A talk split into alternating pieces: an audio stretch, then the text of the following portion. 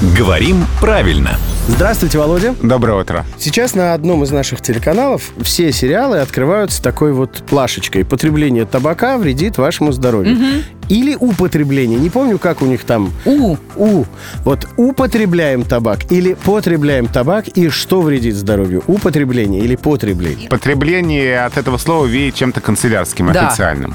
Употребление это все-таки более э, нейтрально и привычно нам, а потребление это вот... э, Потребление из- населения. Да, там, да, да, да, да, из официальных документов, из протоколов, откуда-то оттуда это слово, не из живой речи.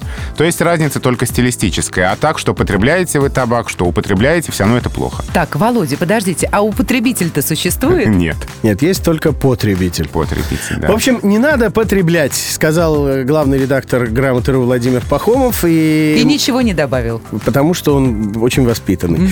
А Володя появляется здесь каждое буднее утро в 7.50, 8.50 и в 9.50. Mixer.